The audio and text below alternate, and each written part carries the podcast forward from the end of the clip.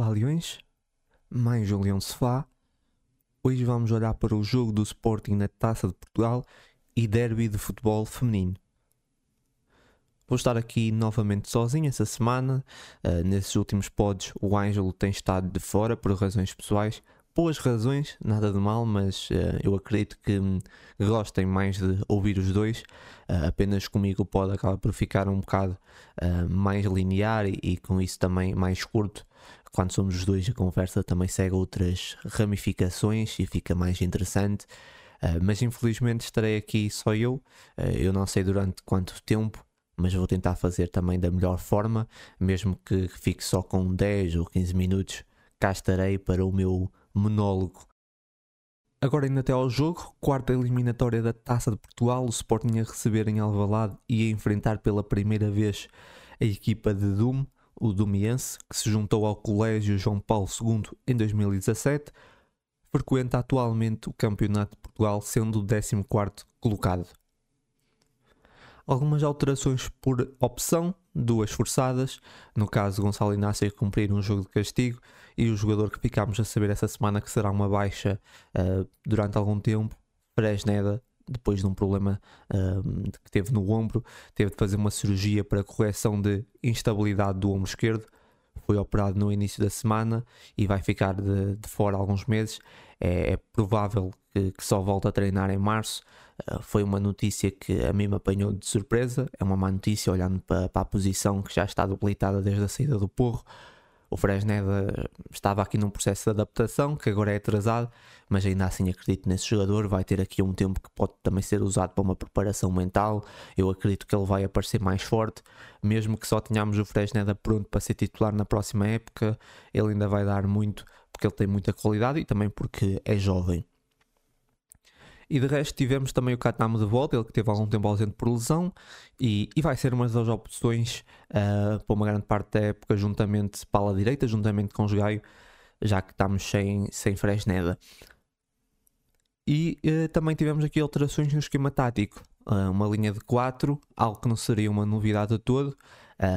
o Sporting às vezes já apresenta essas variações, mesmo no jogo com três centrais, às vezes passa para jogar com 4, às vezes está com uma linha de 5, uh, ah, mas acho que a maior alteração foi uh, os dois laterais muito projetados e os dois centrais na fase de construção, mas às vezes o Bragança a baixar também para ajudar nas saídas, mas os princípios eram praticamente os mesmos, vimos mais jogadores na frente, claro que aqui o adversário também ajuda, mas é uma, uma variante com os mesmos jogadores, é algo que é bom também testar, o Ruben falou que até Uh, o adversário não era o ideal pela forma de jogar, mas claro, pela diferença qualitativa, deu para fazer esses testes. Eu acho que é importante o Sporting ter aqui variantes uh, diferentes, mesmo que os princípios sejam mais ou menos os mesmos. Uh, e há aqui formas que o Sporting já tinha apresentado, algumas variações interessantes, e essa é, é mais uma. Sobre o jogo, uh, foi uma goleada histórica, aliás, a maior do Ruben Amorim no Sporting. A última tinha sido em 2019 8-1 frente à Bessade com o Kaiser como treinador. Um, e o Ruben Amorim a maior goleada que teve foi o primeiro jogo como treinador no, no Braga uh, 8-0 também curiosamente à Bessade Sobre hum, a entrada do Sporting nesse jogo, o Sporting não estava a finalizar muito, até diria com algumas dificuldades para finalizar dentro da área. Uh, na primeira finalização de sequência de canto, Luís Neto deu ali início à goleada. Um, aqui também com algum peso, que foi o primeiro golo do Neto com a, camisola do Sporting, uh, e ele que já não marcava desde 2013 no Zenit. Uh, o Neto também é outro dos jogadores do Sporting que acaba contrato no final da época. Vamos ver o que é que vai acontecer. Uh, mas na primeira parte foi isso. Uh, o Sporting depois ainda marca o segundo pelo Paulinho também de canto, basicamente sem acelerar muito. Os golos foram aparecendo sem nenhum sobressalto. O Sporting consegue, eu diria que as principais finalizações essas foram essas de golo uh, e foram da sequência de canto, mas o Sporting bem, não, os golos estavam a aparecer e o Sporting, o Sporting estava a fazer um jogo tranquilo. Na segunda parte, o Sporting, ou poderíamos pensar que o Sporting entraria numa gestão até deixar o jogo chato, mas não. Uh, meteu mais velocidade e os jogadores também que entraram também entraram com intensidade e, e com isso claro que resultou nos, nos 8 golos marcados. Uh, não falando de todos mas no quarto golo que é o terceiro de canto uh, que desde que existe registro segundo aqui a Playmaker Stats o Sporting nunca tinha marcado 3 golos de canto. Foi o, o, Coates a marcar que também tem uma certa beleza ele ter, ter marcado no jogo em que se tornou o jogador estrangeiro com mais jogos no Sporting igualando o Anderson Polga com 342. No próximo, fica, no próximo jogo fica isolado no pódio e ainda está nos 10 eh, jogadores com mais jogos pelo Sporting. Um, o Polga nessa semana registrou isso nas redes sociais e também foi um, um momento bonito, uma espécie de passagem do, do testemunho. Para mim, pessoalmente, é, é especial porque foi o, o, meu jogador de referência, o meu capitão na infância, agora uh, o atual uh, capitão e referência do clube, tem uma certa. Também é, é bonito, de certa forma, isso, esse momento. Uh, lembrar que o Coates. Uh, já passou vários momentos difíceis, ele chegou a, a ficar de fora uh, depois daquela sucessão de penaltis e autogolos e, e, conseguiu dar a volta como capitão quando eu diria que pouca gente acreditava que ele ainda seria um jogador importante acabou por ser uma peça-chave no título de campeão nacional.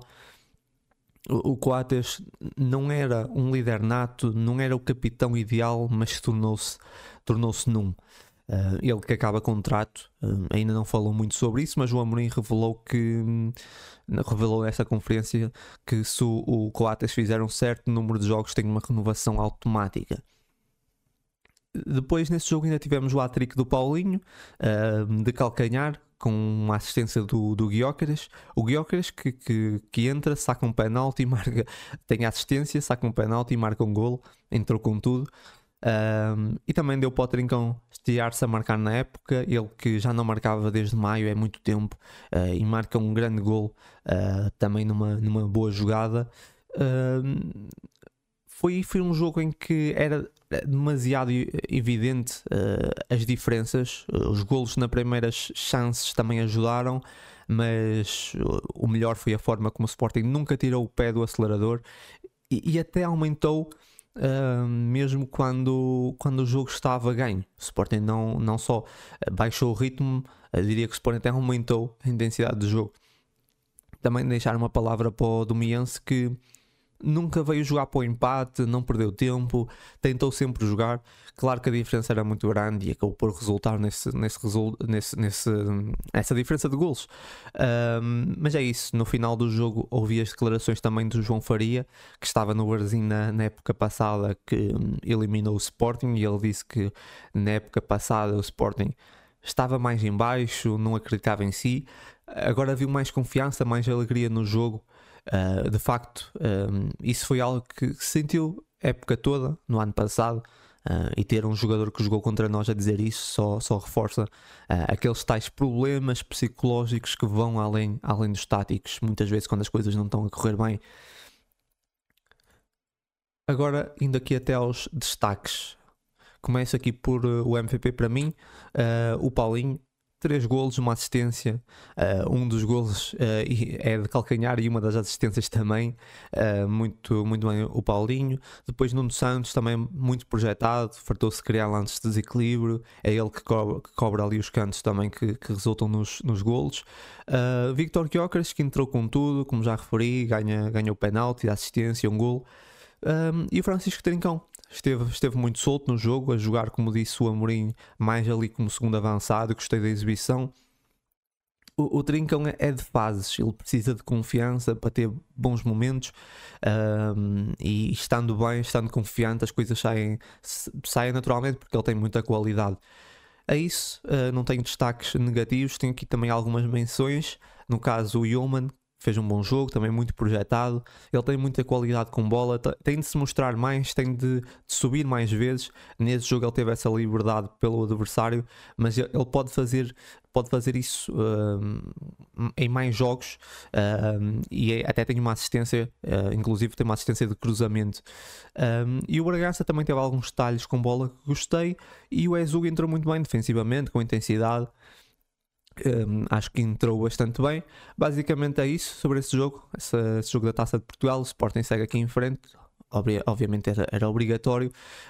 Um, um, jogo que não há muito mais a dizer pela diferença também entre, entre as equipas. Agora vamos até ao derby de futebol feminino. Depois das duas equipas se terem enfrentado na Supertaça com vitória do Benfica nos penaltis, tivemos agora o primeiro derby no campeonato, com vitória do Sporting por 3-1 no Seixal e a reduzir para dois pontos de distância do Benfica no primeiro lugar. O Benfica que até esse jogo, sem nenhuma derrota, só vitórias e apenas um gol sofrido em oito jogos, já o Sporting com uma derrota por 2-0 frente ao Valadares Gaia e o empate em Braga. Basicamente, eh, aqui o jogo arranca também com um golo uh, muito cedo, ainda no primeiro minuto, Sporting a mostrar intensidade uh, e dessa, dessa mesma intensidade uma tentativa de, de, recuperar uma bola numa zona mais subida resulta um canto, uh, muito bem cobrado pela Fátima Dutra, que voltou às titulares, esteve há um tempo fora de lesão, e a Ana Silva uh, muito bem atacar aquela bola de cabeça. E depois o segundo gol é também uma recuperação em zona adiantada, alguma sorte também, uma falhas de, na defesa do Benfica. A Cláudia Neto a aproveitar, ela que já leva 9, gol, 9 golos essa época, que é quase o dobro da época passada, ela também tem jogado um bocadinho mais, mais subida no terreno. E depois defensivamente também volto a falar do mesmo. Uh, aqui também parece um bocado um, um disco riscado, mas o, o, o, Sporting da Mariana Cabral é muito frágil. Uh, nos duelos foram muitas vezes ultrapassadas uh, e dificuldades nas bolas em profundidade. A Ana Siebert até ia cobrindo bem esses erros, mas depois falando do gol do Benfica que é de penalti, nasce numa bola na profundidade onde a Jéssica ganha em velocidade à Fátima Pinto algo, algo recorrente no jogo. A, a que, que teve bem no jogo, aqui acaba por entrar mal e comete, comete falta. Um, e o Benfica só tem esse gol. Uh, mas eu não diria que foi totalmente por mérito do Sporting, uh, mas sim também por algum demérito do Benfica. Já na Supertaça tinha feito um jogo muito desinspirado, chegam ao último terço, mas depois não têm ideias com bola e ainda sobre a defesa das, das Leoas, o Sporting defende com, com 3, às vezes com 4, sendo que a única central de raiz é a Noraim. E claro que, obviamente, foi a melhor nas compensações e nas leituras dos lances, isso acaba por se sentir em alguns momentos do jogo. Um, depois, numa segunda parte mais morna, o Benfica com algumas oportunidades, o Sporting a tentar viver ali mais das saídas em contra-ataque, consegue o terceiro gol numa, numa boa jogada, muito bem trabalhada pela Ana Capeta, que tinha acabado de entrar. Um, ainda temos um gol do Benfica anulado por uma falta clara sobre Olivia Smith. É um choque sem bola, não importa se foi intencional ou não, seria falta em qualquer zona do campo. E aliás, até fico uh, estupefacto por ouvir um comentador a dizer que não é falta e dizer que se fosse ele não marcava, quer dizer, é, é mais é falta de noção. Eu não consigo sinceramente perceber, mas enfim, uh, basicamente foi um jogo onde o Sporting foi eficaz, uh, voltou a deixar claras algumas fragilidades e, e, vulnerabilidades defensivas, mas que o Benfica não aproveitou. Uh, o Sporting mais vezes defendeu na fé do que na qualidade, ainda assim foi, foi competente, principalmente nos seus ataques. E também não foi só de mérito do Benfica. O Sporting uh, tem mérito na forma como não concedeu quase nada, uh, principalmente no, na primeira parte. No Benfica tem o penalti e não fez mais nada. Embora que eu acho que pode melhorar muito no setor defensivo. Esse jogo deixa a luta pelo primeiro uh, aberta, deixa o Sport também mais confortável no segundo e pode trazer outra confiança para a equipa nos próximos jogos. Acho que, que a disputa pode ficar interessante. Eu acredito nessa, nessa equipa, tem muito talento, sabendo que o talento só uh, não chega. Mas parece-me que existe aqui uma união, uh, e mesmo que esse ano não aconteça, o caminho e o espírito é esse. Um, nem todos os jogos vão dar para ganhar, mas pelo menos têm de deixar tudo em campo. E eu vejo algumas jogadoras que na época passada, uh, que da época passada para essa época cresceram muito e outras que, que me têm surpreendido. Um, claro que não está tudo perfeito, longe disso, uh, como tenho criticado muito os processos defensivos, só que há uma, uma visão uh, uma, e uma margem também muito, muito grande para melhorar. Eu, eu olho e vejo muita qualidade e muita margem de, uh, para, para evoluir, para melhorar nessa equipa uh, e acima, acima de tudo com uma forma como encararam esse jogo eu diria que o Benfica tem mais qualidade, sim, uh, mas o Sporting conseguiu, conseguiu apresentar um bom jogo, com boa intensidade. A forma, a agressividade inicial no jogo foi muito importante para, para ganharem. E o Sporting é, é obviamente, aqui nem se coloca um justo vencedor, porque, como disse, o Benfica não, não criou quase nada na primeira parte, é mesmo apenas o penalti. E o Sporting aproveitou muito bem as suas oportunidades.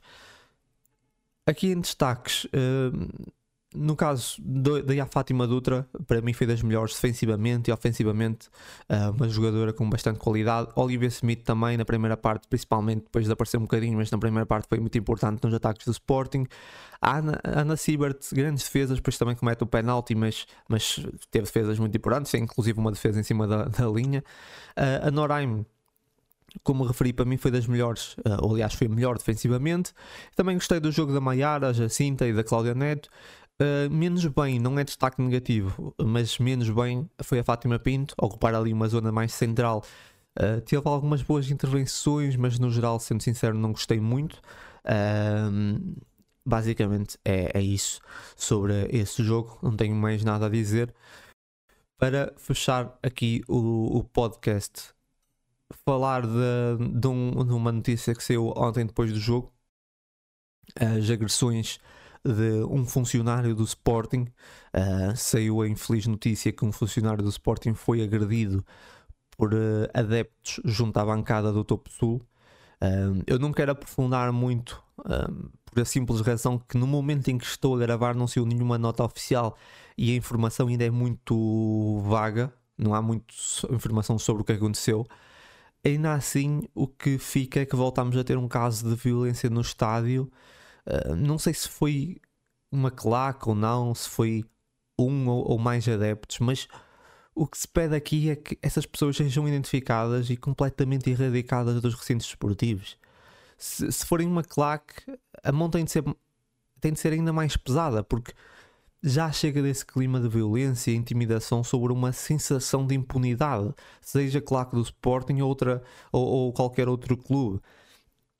As claques são grupos importantes, mas uh, não estão acima de, de, qualquer adepto. E nós vemos em Portugal, em vários clubes, que as coisas estão a escalar para um beco sem saída. A, Autoridade para Prevenção e Combate à Violência no Desporto tem aplicado algumas penas de interdição nos, nos estádios, mas parece-me quase superficial para aquilo que vamos assistindo. Uh, mas como disse, ainda não sei muito sobre esse caso em concreto, mas independentemente de quem foi ou como foi, uma situação dessas tem de haver consequências e, não, pode, não podemos continuar a permitir que essas pessoas frequentem estádios, ainda mais num dia em que vimos tantas famílias no estádio com crianças ter de conviver com esses animais selvagens no mesmo recinto. Sinceramente, não, não pode acontecer, isso não pode continuar e tem de haver aqui penas pesadas para essas, para essas pessoas. E é isso, ficamos por aqui para esse podcast, mais um podcast uh, curtinho, como tem sido habitual, já que estou aqui apenas eu. Mas pronto, é isso, Leões, boa semana e até ao próximo jogo.